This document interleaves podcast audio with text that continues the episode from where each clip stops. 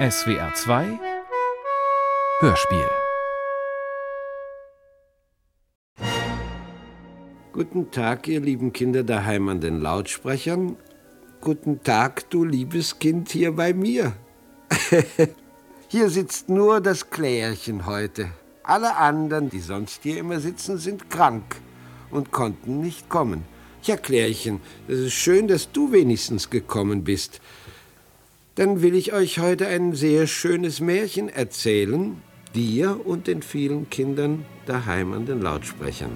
Schönes Märchen. Weißt du? Weißt du, wie es heißt? Nein. Akte 88. Die tausend Leben des Adolf Hitler. Kennst du das? Nein. Nein. Na, dann pass mal auf. Nicht die Nerven verlieren, Mr. Zulu. Ich halte den Orbit, Sir. Schiff ist schwer zu steuern. Steuerung Stromkreise an der Überlastungsgrenze. Was ist dieses Loch? Ein Zeitportal, Captain. Seht her. Ein Tor in eure eigene Vergangenheit, wenn ihr so wollt. Staffel 3, Folge 6. Wenn der Mond im Perigeum steht. Was denken Sie über die rote Stelle am Hals? Was denken Sie darüber? Nun, ich kann mir das nicht erklären. Ich muss heute Nacht noch nach Amsterdam zurück. Ich brauche Bücher und Sachen von dort. Sie müssen hier bleiben und Sie dürfen ihn nicht aus den Augen lassen. Ich komme so schnell wie möglich zurück und dann fangen wir an. Anfangen? Was um Himmels Willen meinen Sie? I'm coming back from the dead. I'm coming back from the dead. You can't hold me down here. Hey, ich bin wieder da. I'm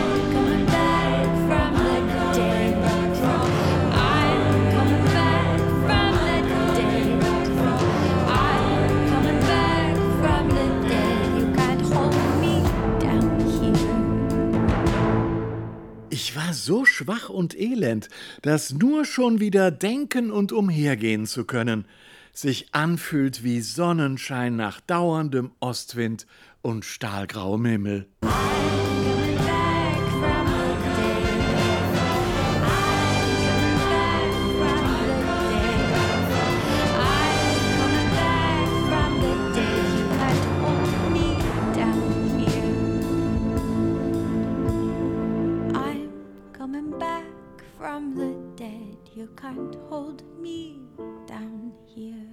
Plauderte ganz unbefangen mit mir und war sich anscheinend gar nicht bewusst, dass etwas vorgefallen war. Michael Lissek und Walter Filz. Zwei öffentlich-rechtliche Redakteure im Kampf gegen das Verschwörungsdenken. Angefangen hat es mit der ollen Geschichte, dass Hitler sich 1945 nicht im Führerbunker erschossen habe, sondern geflohen sei. Hierhin und dorthin und zum Schluss in die Antarktis, beziehungsweise ein paar tausend Kilometer tiefer, in eine von Urariern bevölkerte Hohlerde, aus der die Nazis immer wieder mal mit fliegenden Untertassen aufsteigen. Es geht also drunter und drüber. Ob es das war, wodurch Filz zwischenzeitlich erkrankt ist? Oder ein geheimnisvoller Infekt? Wie auch immer, jedenfalls ist Filz jetzt in Behandlung bei einer Koryphäe namens Professor Abraham van Helsing, einem etwas unsteten Charakter, der nun bereits zum zweiten Mal den Kranken verlässt, um irgendwas in Amsterdam zu regeln. Was können wir unterdessen tun? Warten, hoffen, beten?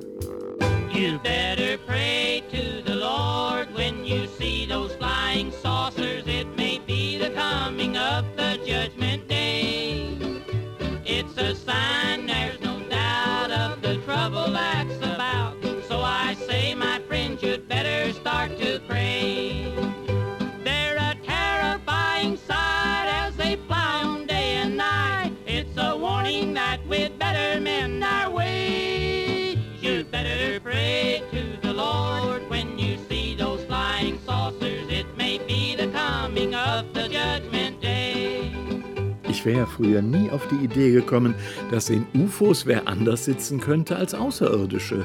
Du hast an UFOs geglaubt. Ja, so mit 11, 12, 13. Du nicht? Nope. Ja, weil du jünger bist. Aber zu meiner Zeit. Damals, zu meiner Zeit. Äh, Ja, Ende der 60er, Anfang der 70er, das war ja sowieso die Weltraumzeit. Mondlandung, Eroberung des Alls.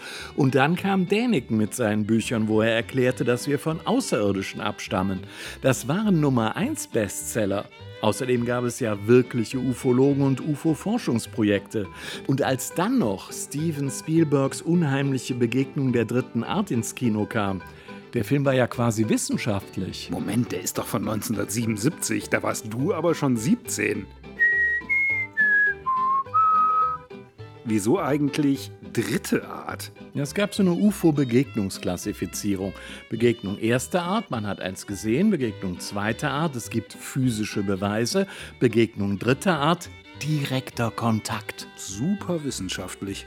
Und niemand kam auf die Idee, dass die UFOs vielleicht von der Erde stammen? Na, Also nicht, dass ich wüsste. You'd better pray to the Lord when you see those flying saucers. It may be the coming of the judgment day.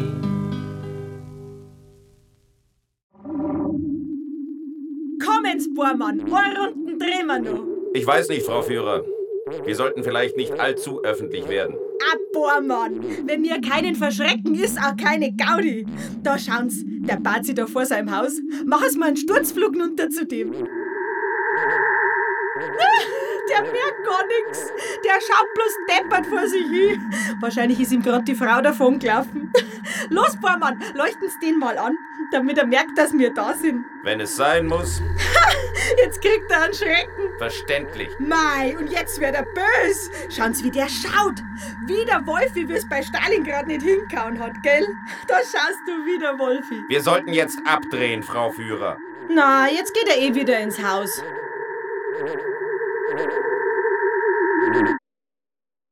Ich möchte hier mal äh, Stellung beziehen zu dem UFO-Thema. Und zwar habe ich vier Stück gesehen. Eins, nachdem es mit meiner Frau Schluss war, mit der ich verlobt bin, noch wahrscheinlich, aber sie nicht mit mir. Nun ein UFO mit drei Positionsleuchten, 20, 25, 30 Meter überm Dach. Geräuschlos, Stillstand, dann äh, Lichtkegel auf mich, nachdem ich telepathisch ein Wolfsgefahr-ähnliches Gefühl nach oben schickte. Also dieser Lichtkegel mich getroffen aus der Mitte des UFOs, das Stillstand, weil es wegfliegen wollte. Dann bin ich schnell ins Haus geeilt und habe dann nach draußen gesehen, da war es weg. Kriegen wir Besuch? Ach, das ist bestimmt der Pseudowissenschaftler, den hatte ich bestellt. Total vergessen. Hallo, ja, schön, dass Sie da sind. Ja, ja, äh, guten Tag, ich freue mich auch. Hallo. Ja, guten Tag. Hm, ja, kann ich mich hier ein wenig aufbauen? Ja klar, was haben Nein, Sie? äh, keine Sorge, ich brauche nur etwas Platz für meinen Projektor und Ach, Sie arbeiten mit für meine Dias? Leinwand. Okay. Oh. Ich. Na,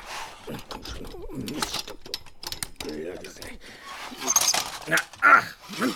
Heute Morgen wir eine unglaubliche. So. Jetzt haben wir es. Ja. Können wir irgendwas tun? Nein, nein, nein, einfach nur die Rollos runterziehen, hinsetzen, zuhören. Kannst du gut sehen? Ja, alles bestens. Also, ähm, herzlich willkommen zu meiner Präsentation. Eine kurze Geschichte der Reichsflugscheiben. Das hast du als Vortrag gebucht? Ja, der Mann soll super sein. Der fasst alles kompakt zusammen, was es zum Thema gibt. Das ist dann wie so ein, so ein eingekochtes Konzentrat aus zig verschiedenen Quellen. So eine Art Brühwürfel aus Zitaten. Bei den Reichsflugscheiben unterscheiden wir zwei Typen, die unabhängig voneinander entwickelt wurden. Zum einen die eher hochgewölbten Raumflugkreisel, zum anderen die Vrielscheiben. Kommen wir zunächst zur sogenannten Haunebu. Haunebu. Klingt wie ein Akronym, so wie Haribo, Hans Riegel, Bonn. Oder Hanuta, Haselnusstafel. Oder Fokuhila, vorne kurz, hinten lang. Oder Corona. Was? Kodierte romanhafte Narration. Haunebu ist die Abkürzung von Hauneburg. Tolle Abkürzung. Auf den nationalsozialistischen Rüstungsplanungsvordrucken gab es für den Eintrag von Projektbezeichnungen eine Buchstabenkästchenreihe. Die Kästchen reichten aber nicht für neun Buchstaben. Sondern nur für sieben? Komische Vordrucke. Dann hör doch mal auf. Ja. Hauneburg ist ein äh, nicht mehr auffindbarer Ort im hessischen Haunetal, wo sich das erste Versuchsgelände für die neuartigen Flugobjekte befand. Später gab es dann ein größeres Testgelände in Brandenburg. Ja? Brandenburg. Äh, nee, das sind ja wieder neun Buchstaben. Dort wurde 1934 das RFZ-1 gebaut. Reichsflug Zeppelin. Reichsflug Zäpfchen. Oh. Oder Zwiebel. Rundflugzeug. Mit RFZ-1 gelang leider nur ein Testflug. Das Rundflugzeug stieg auf 60 Meter Höhe. Dann taumelte es, der Pilot konnte es landen, herausspringen und weglaufen, bevor es immer schneller rotierte und sich selbst zerfetzte. Und nun möchte ich Ihnen ein Musikstück vorspielen. Dazu muss ich allerdings meinen äh, Plattenspieler. Äh, ah, ja, da ist er. Ja, ja, ja. Jetzt. Hm, ja. Ich habe eine Flugmaschine gebaut. Ihr Antrieb ist die Kraft der Implosion. Bringt uns an ferne Orte ohne Zeit. Und niemand kennt die Endstation. Ja, das sollte jetzt mal reichen. Die Musikgruppe Eden weint im Grab charakterisiert in diesem Lied treffend die Jenseitsflugmaschine mit ihrem Implosionsantrieb. Die Jenseitsflugmaschine ist im Grunde die Mutter aller Reichsflugscheiben, konstruiert bereits 1922. Die einzige bekannte Skizze ist signiert von Viktor Schauberger. Der Apparat besteht aus drei gegenläufig rotierenden Scheiben auf einer spindelartigen Antriebsachse. Das Ding kannst du dir als Bastelbausatz bestellen. Viktor Schauberger? Geboren 1885, gestorben 1958. Österreichischer Förster und Erfinder von spekulativen Apparaturen. Energiegewinnungsmaschinen, Wasseraufbereitungsgeräte, Turbinenantriebe für U-Boote und Flugapparate. Hey, das klingt aber schon nicht uninteressant. Die Jenseitsflugmaschine bildete die Grundlage für den Vril-Antrieb. Vril? Kriegen wir später? Ja, bitte später. Nach dem verunglückten Test mit RFZ-1 wurde bereits Ende des Jahres RFZ-2 fertiggestellt. Mit Vril-Antrieb und Magnetimpulssteuerung. RFZ-2 hatte einen Durchmesser von 5 Metern und die klassische UFO-Optik samt charakteristischem Leuchten in den Farben Rot, Orange, Gelb, Grün, Weiß, Blau, Violett. Ich wiederhole, Rot, Orange, Gelb, Grün, Weiß, Blau, Violett. Je nach Geschwindigkeit. RFC-2 war als Fernaufklärer bei der Luftschlacht um England im Einsatz und wurde unter anderem 1941 im Südatlantik nahe der Antarktis fotografiert. Hey, da gibt's echte Fotos. Gibt's da echte Fotos? Natürlich nicht. Im August 1939 startete dann erstmals RFZ-5. Moment, müssten da nicht erst noch RFZ 3 und 4 kommen? Ja, und die Jahre zwischen 34 und 39. Mhm, ja. Möchten Sie vielleicht lieber eine ausführliche Geschichte der Reichsflugscheiben hören? Ja, klar, gern. Nee, nee. Die kurz gefasste Geschichte ist ja, Ah, ja. auch ausführlich. Also, RFZ-5 ist identisch mit Haunebu 1. Diese Flugscheibe hat einen Durchmesser von 25 Metern, 8 Mann Besatzung und war mit zwei 6 cm KSK bestückt. KSK? Kreiselsystemkompass. Nee, ach, Kraftstrahlkanonen. Sagen Sie mal, langweilt Sie das, was ich erkläre? Nee, Nein, nein. Ich verstehe schon. Passen Sie auf, ich spiele einfach etwas Musik dazu.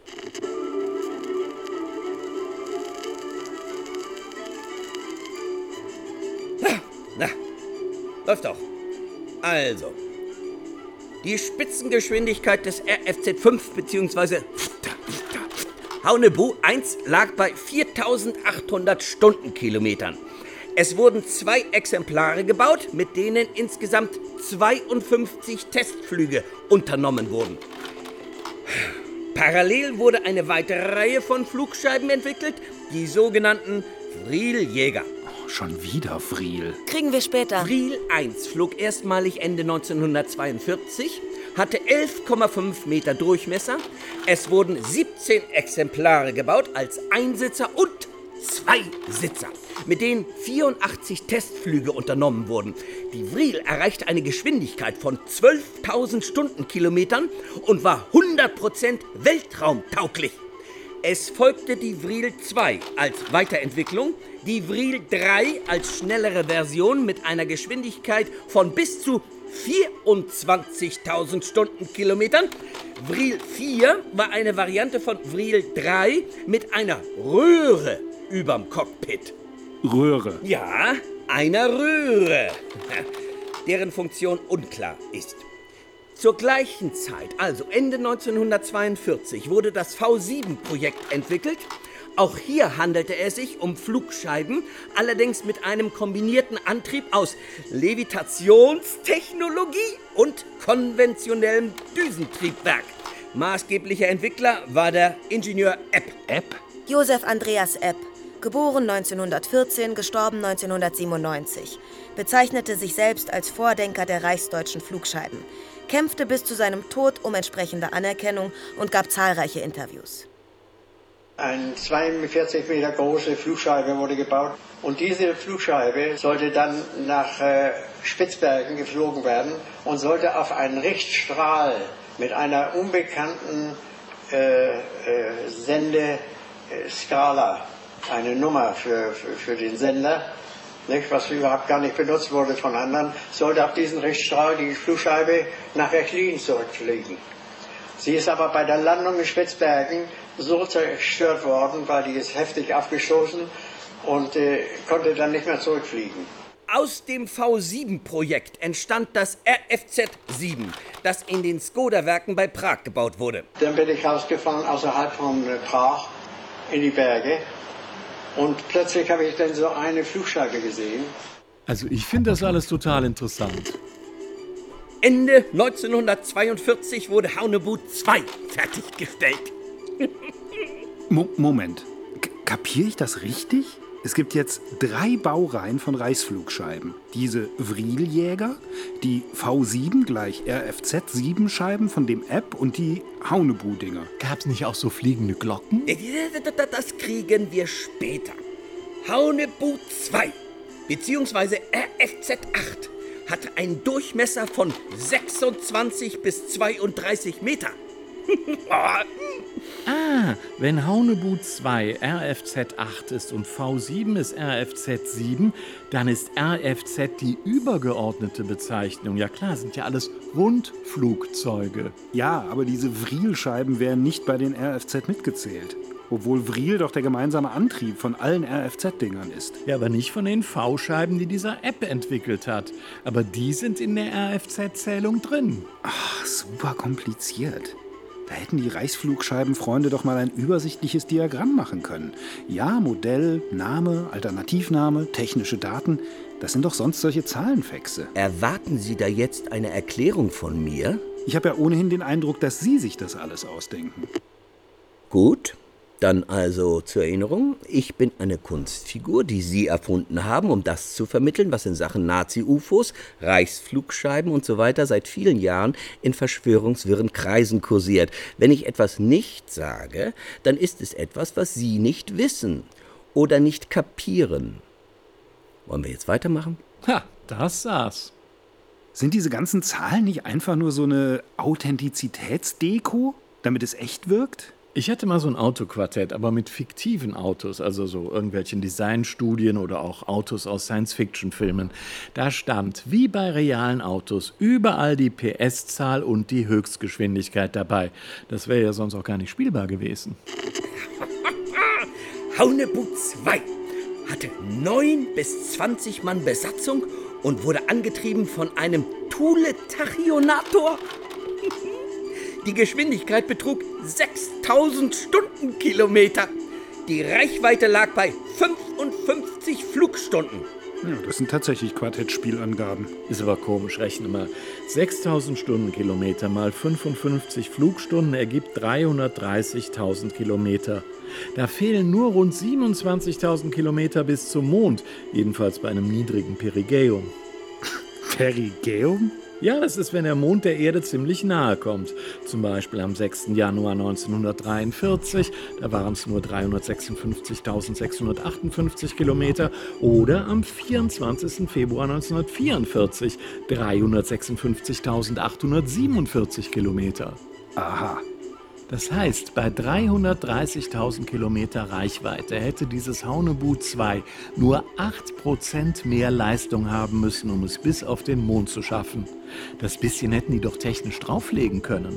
Allerdings wären sie dann vom Mond nicht mehr zurückgekommen. Vielleicht sind die ja gar nicht vom Mond zurückgekommen.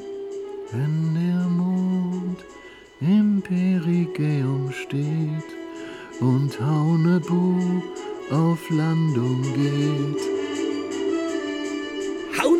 Haunebu 2 war für die Serienproduktion vorgesehen, deshalb gab es eine Ausschreibung.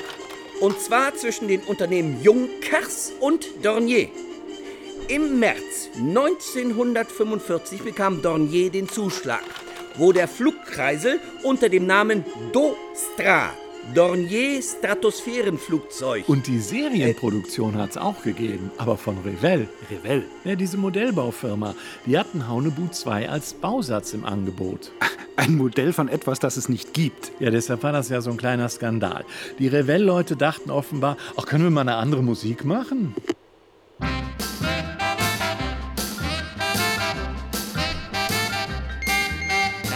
My baby's gone on a trip to the moon. Ja, wunderbar. Also, die Revell-Leute dachten offenbar, das Ding sei real. In der Beschreibung stand, erstes weltraumfähiges Objekt der Welt. 1934 begannen die Arbeiten an den Rundflugzeugen. Ihr Antrieb und die Neutralisierung der Fliehkräfte im Innenraum erfolgte über Vril-Energiefelder.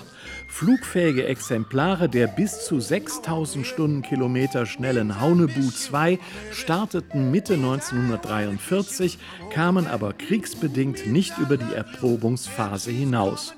Mit diesem Beipackzettel haben die das bis 2018 verkauft. Und dann gab es Beschwerden. Und Revell ist auch sofort eingeknickt. Ja, die Kritik sei absolut berechtigt. Man versuche zu klären, wie die Reichsflugscheibe in die Modellbauproduktion geraten konnte. Und dann war es vom Markt. Na also. Jaha, aber kein halbes Jahr später war es dann doch wieder zu kaufen. Einfach mit einer geänderten Beschreibung. Jetzt steht da, die Existenz und Umsetzbarkeit dieses auffälligen Modells aus der Zeit des Zweiten Weltkriegs ist historisch nicht belegbar. Übrigens gibt es das Modell auch von einem amerikanischen Modellbauer namens Squadron. Da wird es verkauft als das berüchtigte Haunebu 2, eines der geheimsten Projekte Hitler-Deutschlands. Und bei der Modellbaufirma Pegasus, die das Ding auch als Bastelbausatz verkauft, heißt es Reichsflugscheibe, die Mythen, Verschwörungstheorien und Comics zufolge im Dritten Reiche gebaut und getestet worden sein soll. Im Dritten Reiche. Super Dativ. Das läuft alles auch unter What If, was wenn oder genauer What If 46, wenn der Krieg 1946 weitergegangen wäre. Das ist eine ganze Modellbauerszene, die macht so fiktive, retrofuturistische Waffensysteme. Da gibt es kugelförmige Panzer, Kampfroboter, dreiflügelige Abfangraketenflugzeuge. Hi, everyone. Well, I've got a very strange uh, airplane, I guess, for lack of a better word, to uh, show you guys today. This is a kit that we're going to be building up on this video. This is the Focke-Wulf Triebflugel. And I hope I'm pronouncing that properly. This is a German 1946 airplane, and German 1946 is a term that we used when it's something that was thought up by the Germans at the end of the war, but uh, it's a very unusual airplane. Sag mal, Flugzeuge basteln, Quartett spielen. Das ist doch die Welt von Elfjährigen. Präpubertäre Hormonumleitung in Technikkram. Oh, niemals über Modellbauer reden, ohne sie zu fragen. Es wäre schön gewesen, wenn ihr die Modellbauer dazu auch mal gefragt hättet. Und das habt ihr nicht getan. Was? Wir jetzt? Ja, die Medien eben. Es gibt so viele Bausätze, die in denselben Metier drin sind. Sind wir mal ehrlich. Das, das Genre, was mit der Haunebu 2 bedient wird, das sind What-If. Äh, das sind Leute, die sich mit What-If-Fahrzeugen beschäftigen. Was wäre, wenn? Was wäre, wenn der Krieg länger gedauert hätte und äh, darüber hinausgegangen wäre? Ne? Science Fiction. Die Haunebu ist auch Science Fiction. Ne? Also auch What If, ne? Fiktion. Und jetzt guck mal, was ich hier habe. Du hast dir das Ding gekauft? Der Wahnsinn. Was kostet es denn? 37,45 Euro. Also die Neuauflage, die alte, also die, die vom Markt genommen wurde, kriegst du nicht unter 150 Euro. So. Und jetzt guck mal das Bild auf der Packung. Das haben die nämlich nicht geändert. Da siehst du das Haunebu in der Luft um sich schießen und zwar auf amerikanische Langstreckenbomber vom Typ Convair B36. Hier, hier, einer der Bomber explodiert gerade. B36. Ja, das war sowas wie der Vorläufer der berühmten B52. Ja und? Die B36 wurde erst 1949 in Dienst gestellt. Und wenn die von Haunebus angegriffen wird, dann heißt das. Ja, Science Fiction. Hat der Modellbauer gesagt. Oder Luftschlacht um die Antarktis. Seid ihr bald fertig? Ach ja, sie gibt's ja auch noch. Sorry. Kommen wir zurück zu den Vril-Flugscheiben. Das waren bisher wie viele? Vier. Vril 5 erwies sich schließlich als der erfolgreichste Prototyp. Die ersten Flüge fanden 1944 statt. Die Vril 5 hatte drei Mann Besatzung. Die Höchstgeschwindigkeit betrug 48.000 Stundenkilometer. Oh, mit der Vril 5 landeten die Nazis auf dem Mond und auf dem Mars, wo sie Geheimbasen errichteten und flogen bis zu drei Lichtjahre weit und weiter Richtung Aldebaran. Oh, hoppla, das ging ja jetzt schnell. Was rechnest du denn jetzt schon wieder? 48.000 Stundenkilometer. Okay, bis zum Mond braucht man dann nur siebeneinhalb Stunden. Aber zum Mars 4.750 Stunden. Das sind 198 Tage. Stelle ich mir in so einer Drei-Leute-Untertasse eher schwierig vor. Aber drei Lichtjahre, so ein Lichtjahr sind neuneinhalb Billionen Kilometer. Das dauert bei dem Tempo dann schon rund 68.000 Jahre. Und wieso drei Lichtjahre? Da ist ja überhaupt nichts. Das nächste Sonnensystem Alpha Centauri ist 4,3 Lichtjahre entfernt und das sind dann schon 97.000 Jahre bis dahin. Und bis Aldebaran sind es 65 Lichtjahre. Wenn man da mit 48.000 Stundenkilometern hinzuckelt, braucht man fast anderthalb Millionen Jahre. Das würde dir ein Elfjähriger vorrechnen. Sag mal, dieser Elfjährige, das bist du. Der Quatsch. Du hattest nicht nur Quartettspiele, du hattest auch Modellflugzeuge. Ein paar, vielleicht. Weiß ich gar nicht mehr. Und jetzt kommt der Clou. Wir haben einerseits die Haunebu-Kreisel, andererseits die Frielscheiben. Hm, hm. Und wo und wie kommen die zusammen? Ha? Hm? In einem gemeinsamen Mutterschiff. Ein fliegender Hangar. Zylinderförmig, 139 Meter lang, 300.000 Stundenkilometer schnell. Das Andromeda-Gerät. Seit damit sind die Nazis 500 Lichtjahre weit geflogen. Ah, das ist das Ding, von dem mir Peter Schmidt erzählt hat. Ja, das SS Andromeda-Gerät besucht das 281. Treffen vom Neuschwarmland. Das fand ich auch hochspannend. Da war das Treffen schon vorbei und ich sitze da auf einem Kamerad, der nochmal auf Toilette wollte und äh, sitze vor dem Tagungsort und auf einmal sehe ich da, was fliegt denn da? Ne? Also man kann gar nicht erkennen, was das in Wirklichkeit ist, aber in der sogenannten UFO-Literatur wird sowas immer als äh, Zigarren-UFO oder Andromeda-Gerät genannt. Ne? Fliegt das also zum Gruß so, als wenn unsere Raumbrüder mich grüßen wollen. Ne? Wir hätten auch mal landen können und hätten Handshakes gemacht und dann hätte ich mal vielleicht äh, gefragt, ne, wie die Planung aussieht. Ne? Gut, die würden mir das nicht verraten, weil wenn ich das weiter sage, dann ist der Überraschungseffekt weg. Ne? Ist auch klar. Aber gehen wir noch einmal zurück. Die Friel-Flugscheiben. Über Friel 6 ist kaum etwas bekannt.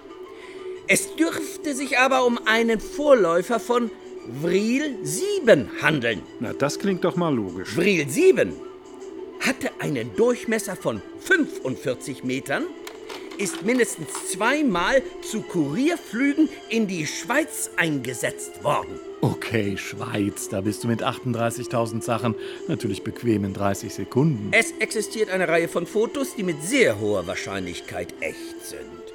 Sie leiden allerdings zum Teil darunter, dass Beschädigungen unsachgemäß ausgebessert wurden. Das beste Foto steht für die Veröffentlichung nicht zur Verfügung. Steht nicht zur Verfügung, das ist ja schade. Wahrscheinlich eine Umschreibung von gibt es nicht. Ein zweites Foto, vermutlich zum selben Zeitpunkt aufgenommen, ist jedoch gut erhalten. Die junge Dame im Vordergrund ist namentlich bekannt. Der bekannte Name kann aber wegen wichtig-popichtiger Geheimnistuerei nicht genannt werden. Oh, wow! Reisgranaten Supermodel posiert vor Flugscheibe. Das ist ja Pirelli-Kalendermäßig. Das ist Maria Orsic. Wer? Kriegen wir später. Das Fotopapier ist deutsch und stammt aus der entsprechenden Zeit. Auch die gut erkennbare Pferdeschwanzfrisur der jungen Dame spricht für die Echtheit des Bildes. Die Frisur spricht für die Echtheit? Ich zitiere nur. Schon vergessen? Nun lass ihn doch mal. Auch mindestens ein Sphärenkanal-Weltraumtestflug dürfte erfolgreich durchgeführt worden sein. Das Gerät Vril 7 war als Letztschlagwaffe für den Z-Plan vorgesehen. Wahrscheinlich ist es diesem Zweck auch zugeführt worden. In diesem Falle müsste es noch existieren, eventuell im oberösterreichischen Mondsee. Mond. Macht natürlich Sinn. Und schließlich Vril 8. Von der es nur ein einziges Exemplar gab. Die Odin. Ein Großraumschiff mit 120 Meter Durchmesser. Mit der Odin sind die Vril-Wissenschaftler im April 1945 von Brandenburg aus ins Sternensystem Aldebaran geflogen. Wie jetzt? Da sind die doch schon mit Vril 5 hin. Naja, die, die Dokumente sind da nicht ganz klar. Äh, Die geheimen Dokumente. Ja, die verschwundenen Geheimdokumente. Die geheimen verschwundenen Ja, Dokumente. die geheim verschwundenen und mittlerweile vernichteten Dokumente. ja. Und es wurde auch noch eine Vril 9 gebaut. ja, die ging nach Italien, wurde dort überarbeitet und soll noch vor Kriegsende in funktionstüchtigem Zustand nach Deutschland zurückgeliefert worden sein. Verbleib unbekannt. Allerdings wurde auch das Haunebu-Projekt weiterverfolgt. Oh nee. Haunebu 3. 71 Meter Durchmesser. 32 Mann Besatzung. Reichweite 8 Flugwochen. Höchstgeschwindigkeit 40.000 km/h. Oh, jetzt sind wir irgendwie drüber. Diese Spezialisten wissen nie, wann Schluss ist. Da war aber doch auch noch diese Glocke. Und du weißt auch nie, wann Schluss ist. Ach komm, nur den kleinen Schlenker noch. Der polnische Militärhistoriker Igor Witkowski hat mehr als 20 Jahre ermittelt und herausgefunden, dass die Glocke in einer unterirdischen Einrichtung, der sogenannten Wenceslaus-Mine, getestet wurde. Diese glockenförmige Konstruktion war außen aus Keramik. Im Inneren befand sich eine Achse mit zwei Zylindern, deren Drehrichtungen entgegengesetzt waren. Setzte man sie unter Starkstrom, begannen die Zylinder in entgegengesetzten Richtungen zu rotieren. Auch aus mathematischer Sicht deutet alles darauf hin, dass dadurch die Schwerkraft überwunden werden könnte. Immer wieder werden unidentifizierte Flugobjekte gesichtet. Es flog genau über das Dorf und dann was weg. Kommen diese UFOs aus dem All? Oder gibt es doch eine eher irdische Erklärung? Bei Kriegsende von den Alliierten erbeutete Dokumente bezeugen, dass die Nazis an revolutionären neuen Flugmaschinen und Senkrechtstartern gearbeitet haben. Doch kurz vor Kriegsende verliert sich jede Spur von ihnen. Und fertig. Nun wart doch mal. Am 9. Dezember 1965 passiert im US-Bundesstaat Pennsylvania etwas Außergewöhnliches. Augenzeugen berichten von einem UFO-Absturz in einem Waldgebiet bei Kecksburg. Sie beschreiben das gesichtete Objekt als eichelförmig. Ein Zeuge spricht sogar von einer Glocke. Sag mal, diese Duft-Duft-Rumsmucke kenne ich doch. Das ist doch dasselbe Gewummer wie bei Hunting Hitler. Ja, das ist ja auch wieder der History Channel. Stan Gordon ist Heimatkundler und hat den Vorfall in Kecksburg genau untersucht. Das Objekt ist massiv aus Metall und Gold, Bronze und Kupferfarben. Okay, Bronze und Kupfer. Das ist natürlich typisch Glocke. Ich könnte Ihnen übrigens auch einen Vortrag über die wichtigsten UFO-Sichtungen bis heute anbieten. Dauert circa drei Stunden. Da würde ich unter anderem detailliert auf den Zwischenfall von Kecksburg am 9. Dezember 1965 eingehen. Es gibt auch sehr eindrückliche Fotos. Two little men in a flying saucer just didn't care to stay. No, no. Crossed a crowded thoroughfare. Saw the hats the women wear. And quickly flew away. And quickly flew away. One look and then they flew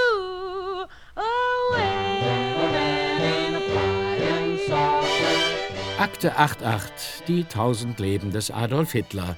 Ihre ganze Vergangenheit ist in unerreichbare Zeiten gerückt. Sie meinen, wir sitzen hier unten fest? Ohne Vergangenheit und ohne Zukunft. Wird fortgesetzt.